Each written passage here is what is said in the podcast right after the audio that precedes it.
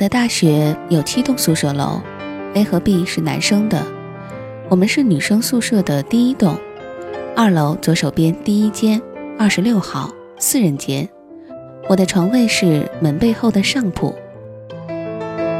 大二的时候，课程不多不少，零散的时间也找不到称心的工作，父母终于兑现了到了大学就没人管你了的诺言。但仅仅体现在生活费这个方面。如果你朝着钱包吼了一声“还有钱吗”，就能听到钱包发出“有钱吗？有钱吗？有钱吗”的回音。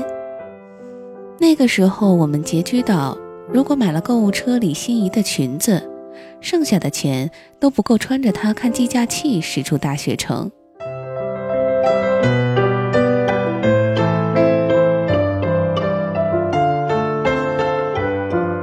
那是二零一零年，《非诚勿扰》正火，婚恋网站铺天盖地的广告，好像每个人都在谈恋爱。我们四个突发奇想，找到致富之路。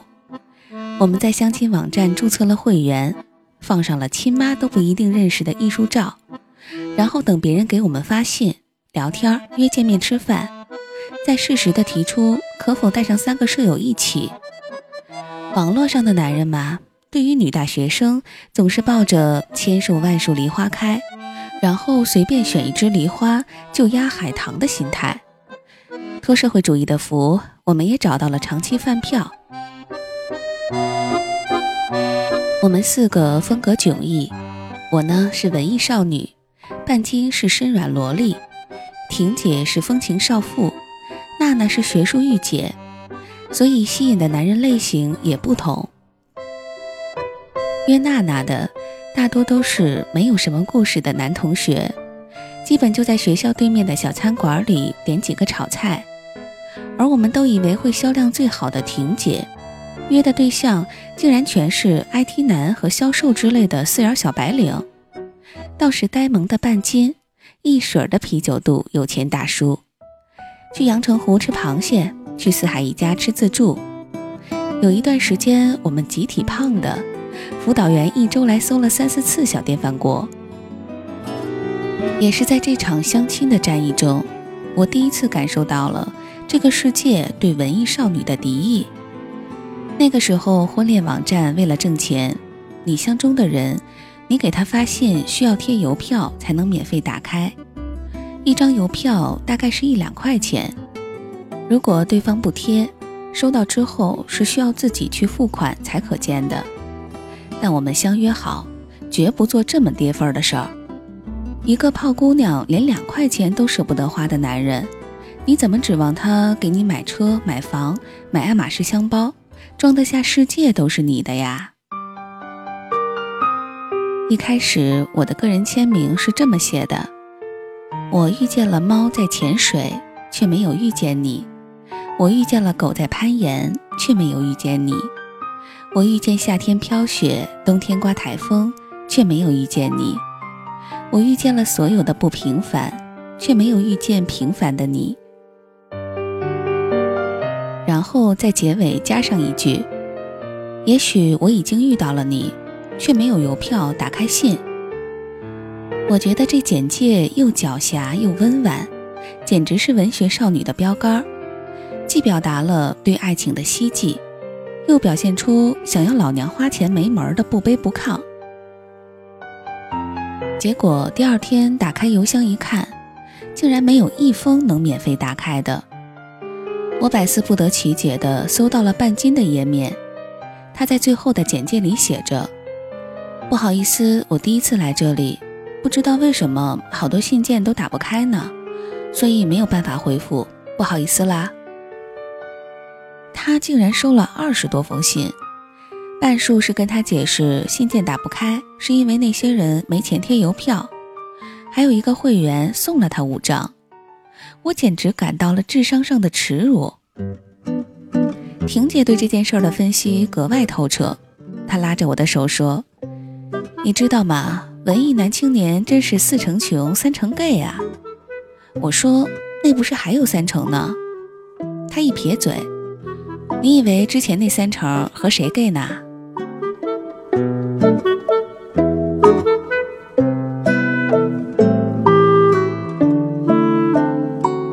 但除了蹭吃蹭喝之外，少女们还是各有私心的，毕竟这年头找对象也不容易，所以我们之间有了一个不成文的规定，就是如果被约的女生遇到不错的男人，就不可以乱吃。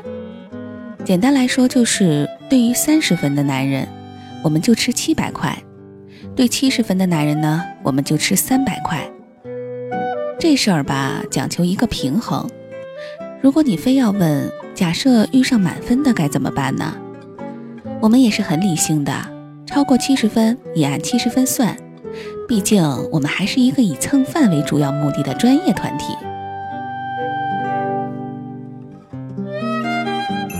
我们的打分机制很科学，基本是我们四个每个人点一道菜，菜的价钱就基本反映出自己给的分数，剩下的就看那个男人还加不加菜了。如果他自己主动加很贵的菜，也会整体提高我们的印象分。娜娜是我们当中第一个找到男朋友的，特别斯文的研究生学长。那顿饭我们在学校食堂的小炒菜吃了一百三。这也算基本给出了及格分。我给的分最高，点的是皮蛋拌豆腐，十四块，代表我给了八十六分。半斤点的粉蒸排骨焖芋头，他说他不喜欢太瘦和戴眼镜的。那男生自己又加了一个海带汤和四杯沙冰，进行了最后的挽救。总体来说是平常的一餐，但不平常的是。这一次，娜娜假装上厕所去把账给结了，男生推搡了几下，要把钱还给娜娜，娜娜不要，我们也面面相觑，有一种不知道枪该往哪开的架势。两遍之后，男生就放弃了，但坚持要送我们回寝室。娜娜几乎第一时间就说了好，这下我们就都明白了，对上眼了呗。回去的路上，我们偷偷回头看了几次他们。男生拿着娜娜的包，加分；没有猴急的牵手，加分。回到寝室一看，男生还把饭钱塞回了娜娜的包里。我很清楚的记得，娜娜看到那二百块钱时脸上的表情，不是偶像剧里那种甜蜜的忍不住笑啊，或是深吸一口气。幸福又做作的闭上眼，怎么说呢？倒是有些如释重负的感觉。很多男生不知道，恋爱出现好感而相互试探的时候，女生其实比你还要紧张。他们就像是等待答卷的家长，摆出严厉的姿态抛给你问题，心里却比谁都希望你争气，希望你就是自己等的那一个。每当你做得好一点点，他就会在心里的小列表上忙不迭地打上一个勾，笨拙又可爱的。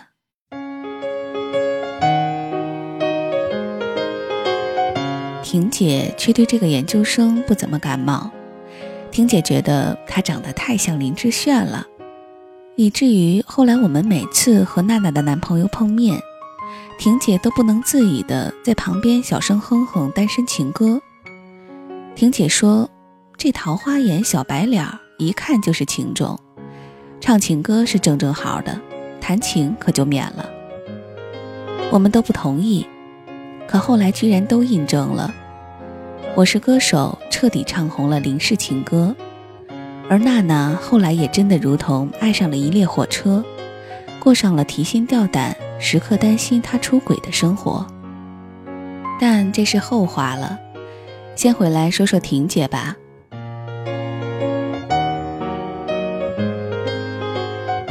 我喜欢的一个作家把女人分成干的和湿的，听起来很恶俗，却是极其精准的。湿的就是那种会来事儿、偏感性的；反之，大概就是有些固执、不好驯服的。最后，我加以提炼。就像数学课上画圆形交集图那样，把女人分成漂不漂亮、聪不聪明、干或者湿的，一目了然。如果说娜娜属于不漂亮、聪明、干的那种。这个类型的代表人物应该是简爱吧，而婷姐就是漂亮不聪明湿的。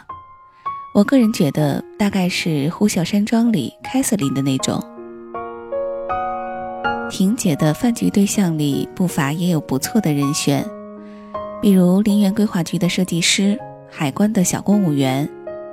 其中让我印象最深的是一个初中数学老师。那顿饭吃的西餐厅正好在做活动，满一百返二十，但是东西很难吃。饭后买单的时候，发现点了二百七十多，婷姐就建议，不如再加份冰淇淋凑三百吧。那老师看了看一桌都没怎么动的菜，说算了。结完账，我们去洗手间的时候，他又在隔壁 DQ 买了四个暴风雪，在门口等着。这件事儿很打动我，我跟他说，原来一直以为数学好的人都是特精明的那种。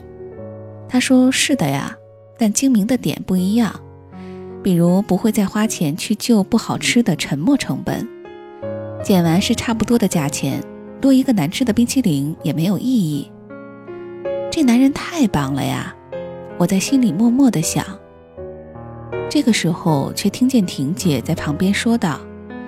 反正是一样的价钱，吃冰淇淋总比吃亏要好吧。尽管婷姐不能明白数学老师好在哪里，但是后来的一段时间里，他俩还是越走越近了。并驾齐驱的还有一个公司职员和一个网恋的中国留学生。婷姐不知道该怎么选好，就决定先这么平行的往前开，看谁先翻车。我们知道他其实谁都不喜欢。这用我们当时摄影课本上的话来解释，就是对一个人心动，就像慢快门对焦在他身上，越喜欢，则光圈越大，景深就小，前后都是模糊一片。在没有喜欢的画面里，人的眼神就是涣散的，不知道该往哪儿看。大概几个月之后。公司职员不小心看到了网恋那个在婷姐 QQ 空间的暧昧留言，于是撞了个一拍两散。数学老师也没有一直等下去，他的分手方式也让我印象很深。在他提了好几次处对象没有回信之后，他问婷姐：“你知道我为什么喜欢数学吗？”婷姐说：“不知道。”他说：“因为有答案。”然后就再也没有音讯了，太苦了，我在心里默默的想。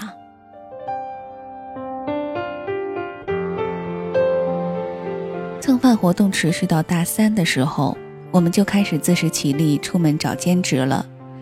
婷姐和娜娜去了学校附近的超市，婷姐卖红酒，娜娜卖巧克力。大概两个月之后。婷姐居然和跑长城干红市场销售的小伙子好上了，半年之后，他们居然在学校对面非法同居了。毕业之后，婷姐居然还陪他回了老家工作，是武汉旁边的一个小县城。一开始这件事儿真的是超出我的理解范围了，销售青年一个月两千不到的工资，给人感觉是一年逛两次海澜之家。每次都还有新感觉的人，他俩确立恋爱关系之后，来学校请我们全寝室吃过一顿饭。没钱归没钱，唯一还说得过去的，是当时他嫌贵，把半斤点的干锅给换了。婷姐说了一句：“半斤喜欢吃这个”，他就马上又找服务员换了回去。但总体来说，如果按老规矩判断这个人，我的分数大概会是佛跳墙或者片皮鸭吧。这顿饭下来，我们都有些愤愤不平。回寝室后，轮番给婷姐做工作，但是无论我们怎么说，她就像傻大姐一样，嘿嘿嘿的笑。我记得那天婷姐睡得特别早，熄灯之后，我们剩余三个人就躺在床上开小会，骂她笨。不明白他为什么要放走了煮熟的鸭子，然后从鹤群里选鸡。这事儿说了半个多小时才罢休，在我们异口同声的叹气里停了下来。就在这时，黑暗里，婷姐突然开口了，声音特别平和。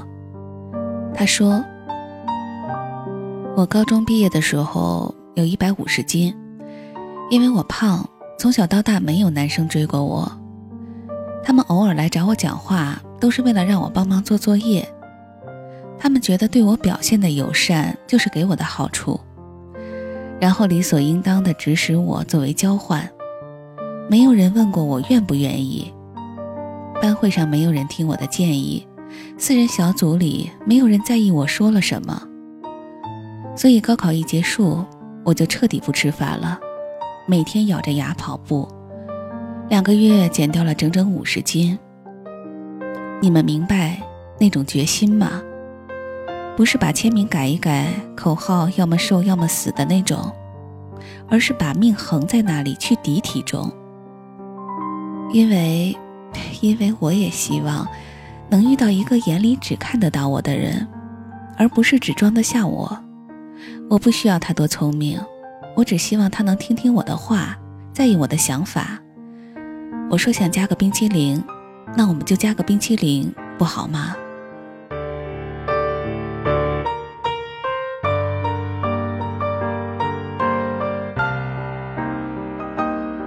婷姐说完，就再也没有讲话了。寝室里安静的只剩下四个人的呼吸声，谁也没有再开口。但我们知道彼此都还醒着。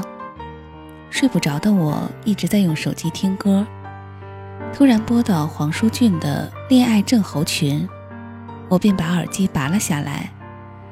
歌就这样小声的放着，我好像听到婷姐哭了，后来又听到半斤在轻声跟着唱。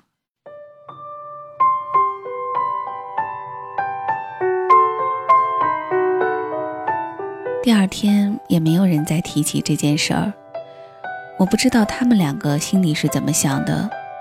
但是我起床之后，把手机里存的婷姐男朋友，从佛跳墙换回了他正常的名字。我知道婷姐心里还住着那个一百五十斤的小女孩，所以如今终于有的选了，她愿意忍受在物质上的贫穷。这甚至可以算是他安全感的来源，只是不可以，一定不可以，再冷落那个小姑娘半分。这是这些年来欠他的。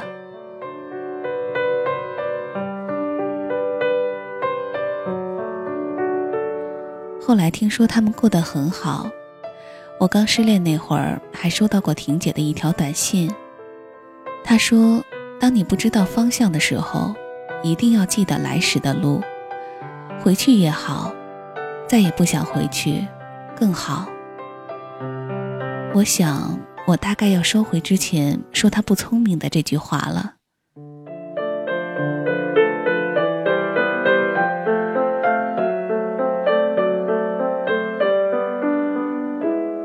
终于要讲到半斤了，他是处女座的，这件事说在前头很重要。因为他是很多问题的答案。半斤是我们饭队的灵魂人物，齐刘海、学生裙、苹果脸、绑个马尾，个子小小的，每一样都是秒杀大叔的敲门砖。半斤很好看，也聪明，甚至是精明。她是那种善于拒绝别人的女生，可是她呢又很会讨巧，所以很多事儿一笑就能过去。比如，他从来不让别人碰他的电脑，因为他的收藏夹里装了一百多个淘宝链接。有一次，娜娜要赶作业借他电脑被拒绝了，娜娜有些不高兴地问他：“这里面到底都是些什么呀？”半斤表情神圣地说：“爱和希望。”但是，相较于对男人方面，半斤对我们很讲义气。餐厅挑贵的选，菜单挑贵的点。每次看到他小小的背影跟在大叔旁边，带领着我们走进金钱豹自助餐的时候，我都会不禁想起民族英雄王二小。我们的日子越过越好，半斤尤其是有一些女生就是有天生的技能，让男人愿意替他们买单。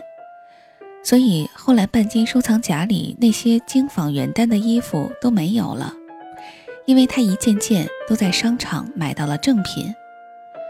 但是他的电脑还是不让我们用，因为里面已经有了几百个海外代购的收藏。在我们都陆续找到了男朋友之后，便注销了婚恋网的账号，剩下半斤孤军奋战。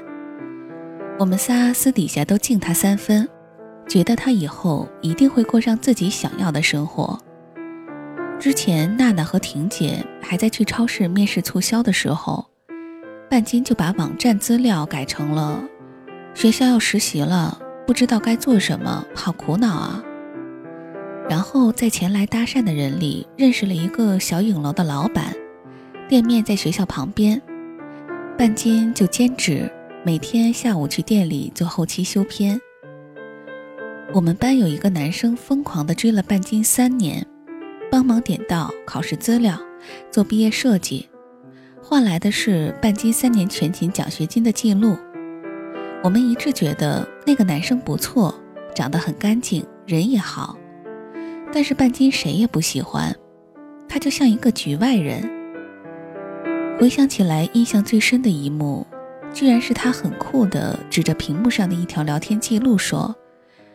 你看，当一个男人说你笨的时候，这个傻男人就要开始泡你了。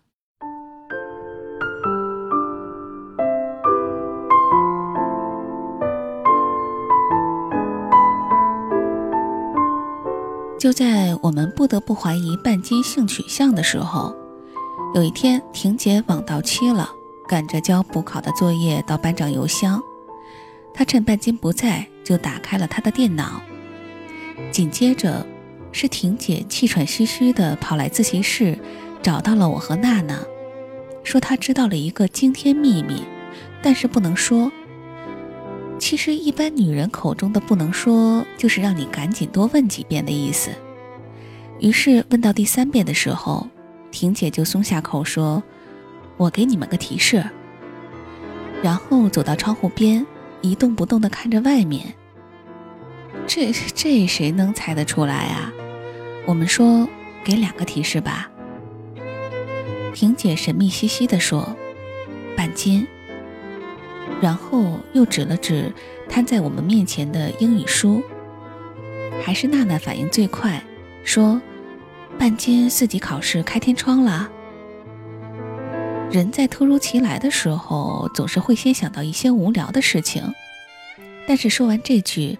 我们都顿时领悟了，啊，琼瑶啊！婷姐意味深长的点点头，说：“哎，都怪我手贱，一打开笔记本就在对话框的页面上，然后就看到老陈让半斤下午下课之后去三楼办公室等他。”我们说这很正常啊。婷姐叹了一口气说：“前一句是半斤问老陈。”我好想你，怎么办？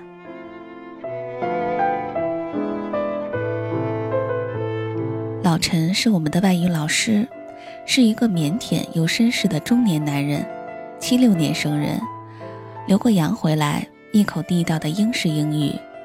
他讲课很认真，作业也少。有一年期末考试的内容就是让我们每个人唱一首英文歌，有时候拖堂了。就看着他抱着课本一路小跑到门口赶校车，或是他夹着小公文包走在成群的学生里，埋着头，没有人跟他打招呼。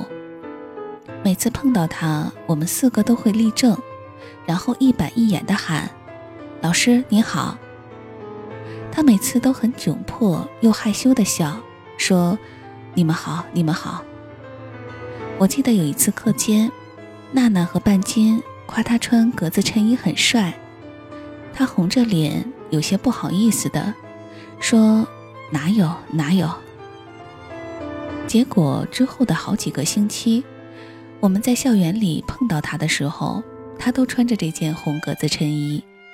我们还笑了好久。说实话，我们都很爱他，但都是对毛主席的那种爱呀，从来没有想过我们当中居然有人真的要篡改历史了。娜娜说：“难怪那次唱歌考试，老陈带头唱《You Are Beautiful》的时候，一直往我们这边看。现在想想，真的好浪漫呀。”听娜娜这么一说，我们又都想起来有一天晚上。半斤在寝室里不知道在和谁语音，说了一句课文太长了背不下来，要是考试只用唱个歌就好了。结果外语真的考唱歌了。当时我们激动地握着他的手，他却说不记得这回事儿。天哪，真是浪漫死了！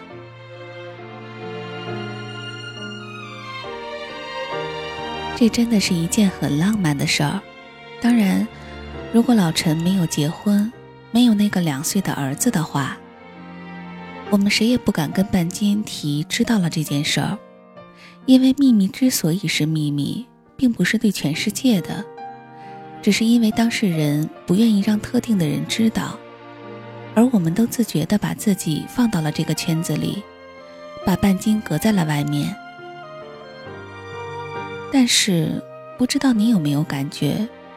当一个人自以为掌握了对方某个秘密的时候，就像对战时多了一个锦囊，打斗时多了一条命，会不自觉地跋扈起来。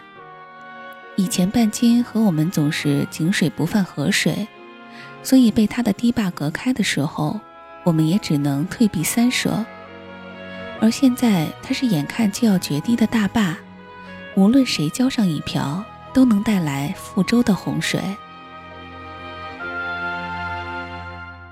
之后有一段时间，半斤的脾气变得很暴躁，好几次抱怨娜娜东西堆了太多，挡住了自己的衣柜。这个时候，终于有人忍不住浇上了这最后一瓢水。娜娜一言不发地爬上床，把 QQ 签名改成了“爱情是两个人的事儿，可有些人就是不会数数”，然后叫我说。你看看我的新签名，是不是很像在说一个人？我没敢接茬。不一会儿，半斤就看到了，开口问：“你什么意思？”娜娜也正在气头上，说：“看来有些不要脸的人，不仅不识数，还不认字儿呢。”半斤也被激怒了：“谁不要脸还不知道呢？”自己男朋友给别人群发暧昧短信的事儿，没人告诉你吧？我一看这样下去就没完了，赶紧叫住了半斤，说：“老陈的事儿我们都知道了。”然后去拉娜娜下楼吃饭。出门前想了想，又补了一句：“只有我们知道。”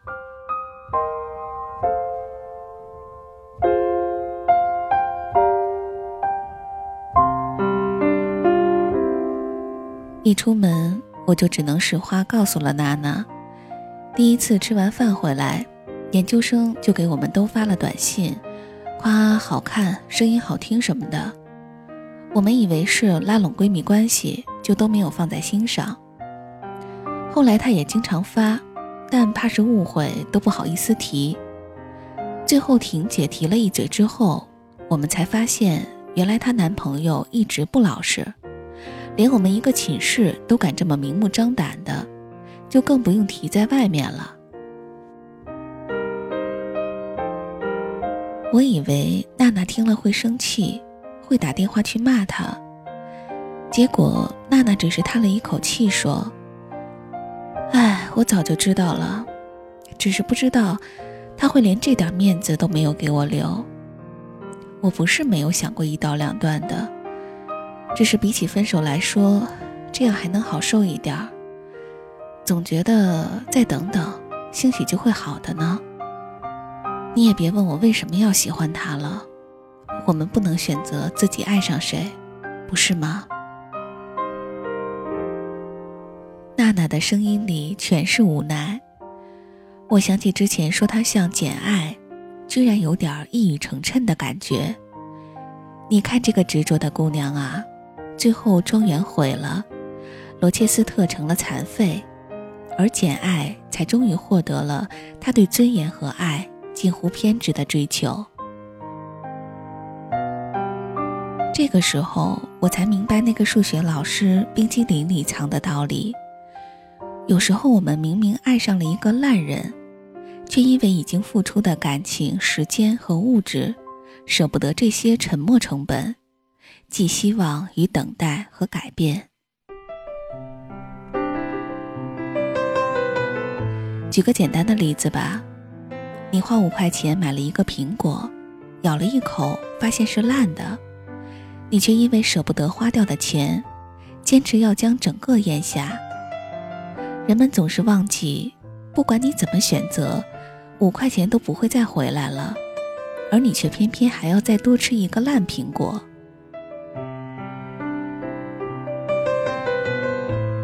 那天我和娜娜转了很久才回寝室，进门的时候，半斤埋头趴在桌子上，这尴尬的沉默。维持到熄灯之前，娜娜走过去拍了拍半斤的肩膀，说：“对不起啊。”半斤哇的一下就哭了出来，厕所的声控灯都吓白了脸。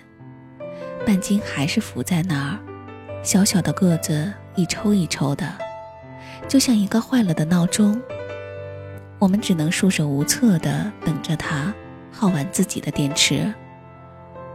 说实话，上一次听见有人这么哭，还是在医院。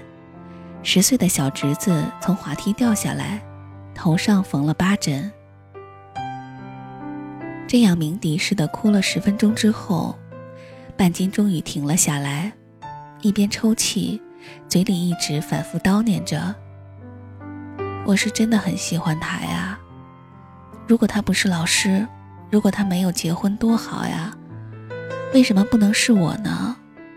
我知道这样想就是贱人，可我的感情也是真的，心里也是真的难受啊。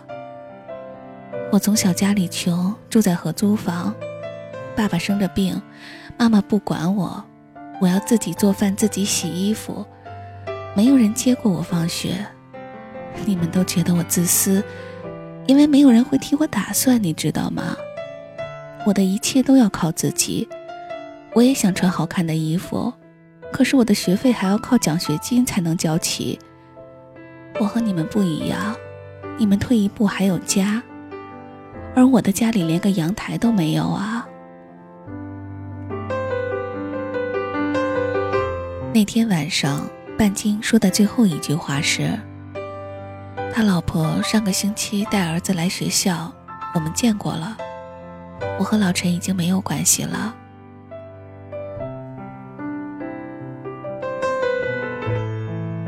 我们还是谁也没有接茬，熄灯后就各自沉默的睡去了。这已经成了我们之间的一种默契，因为我们知道多说都是无用了，只是迫切的想用沉默把它盖住，再一铲一铲的用时间压在上面，然后远远的走开，假装不知道下面的残骸。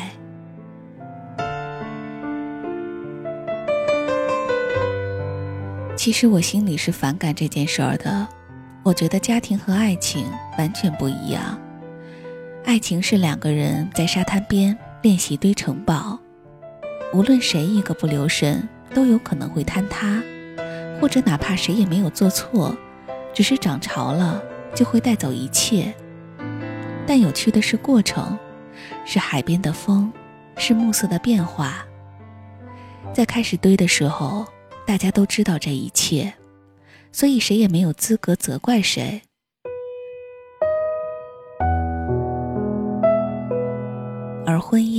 是两个人练习的足够好了，才可以去平地上盖房子，钢筋、砖块、沙粒一块一块垒好，刷上水泥，严丝合缝。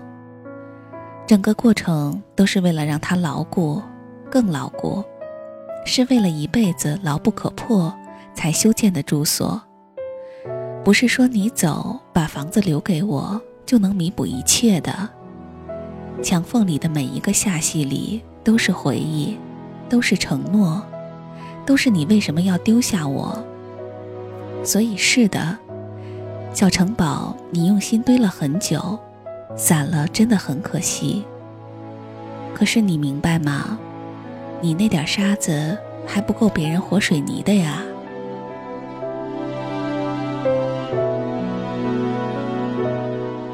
但我知道。半斤心里是真的疼，他没有家，于是便一心想住到别人盖好的房子里。而你也确实无法分辨，弄丢了心爱娃娃的五岁小孩儿和亏掉几百万的中年男人，他们心里到底谁更痛？因为他们失去的东西，在对方眼里都是不重要的。半斤从他的滑梯上掉了下来。不知道被缝上了多少针。可悲的是，这疼痛还只是伤口愈合的开始。可高兴的是，愈合开始了。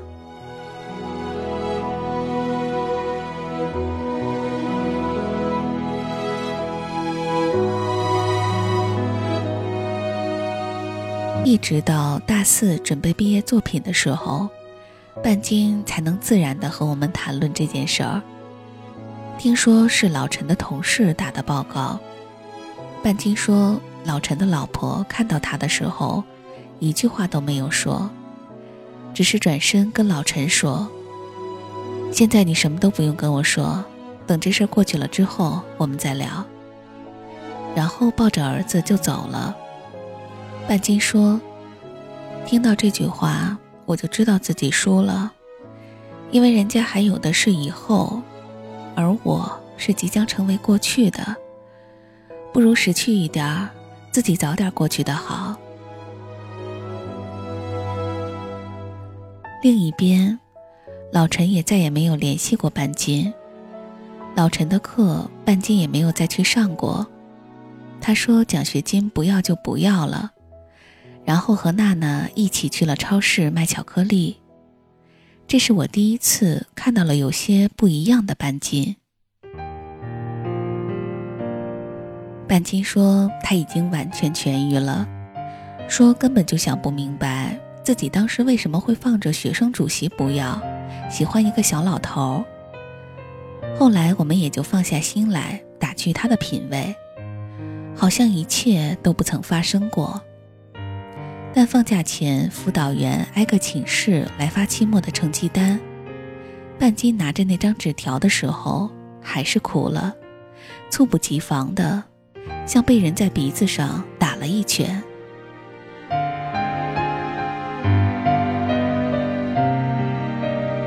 趁半斤洗脸的时候，我偷偷看了一眼，一年没去上课的半斤，成绩条上外语那一门。老陈给了三年来系里唯一的一百分。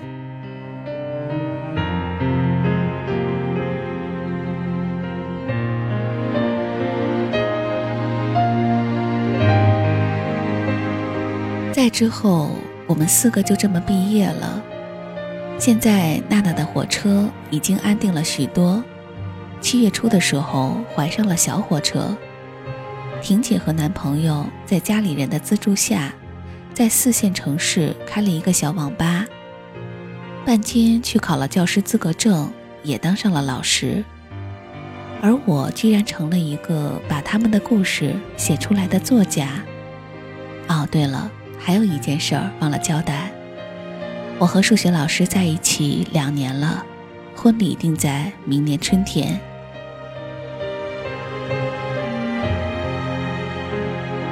我想起黄磊出过一张全是独白的专辑，其中有一首叫《四分之三的爱》。他说：“我记得我们走进女生宿舍的那个楼道，我们荒唐不羁，我们像是一个疯癫的少年。夏天的风吹着所有的门的门帘子。”那些门帘有粉色、蓝色、红色、绿色，全部被吹了起来，像是一面面招摇的旗帜，在欢迎你的到来。你走过那个女生宿舍的楼道，走向你爱的人的身旁的时候，你什么也没有想，就是想爱。可是，就是失去了。年华就是会失去。C 二二六藏着我们太多的故事。那个时候我们还很年轻，幼稚又莽撞，哭过，又笑了。我们什么也没有想，就是想爱。春天的花开，秋天的风，以及冬天的落阳。忧郁的青春，年少的我，曾经无知的这么想。风车在四季轮回的歌里，它甜甜的流转。风花雪月的诗句里，我在年年的成长。流水它带走光阴的故事，改变了一个人。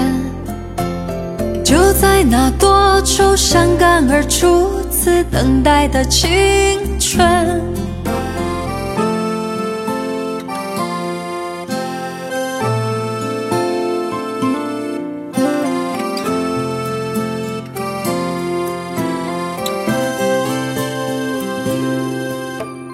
发黄的相片、古老的信以及褪色的圣诞卡。年轻时为你写的歌，恐怕你早已忘了吧。过去的誓言，就像那课本里缤纷的书签，刻画着多少美丽的诗，可是终究是一阵烟。流水它带走光阴的故事，改变了两个人。就在那多愁善感而初次流泪的青春，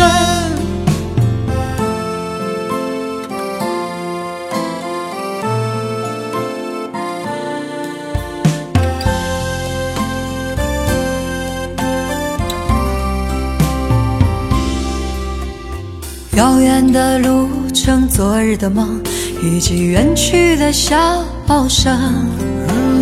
再次的见面，我们又历经了多少的路程？不再是旧日熟悉的我，有着旧日狂热的梦；也不是旧日熟悉的你，有着依然的笑容。流水它带走光阴的故事，改变了我们。就在那多愁善感而初次回忆的青春，流水它带走光阴的故事，改变了我们。就在那多愁善感而初次回忆的青春。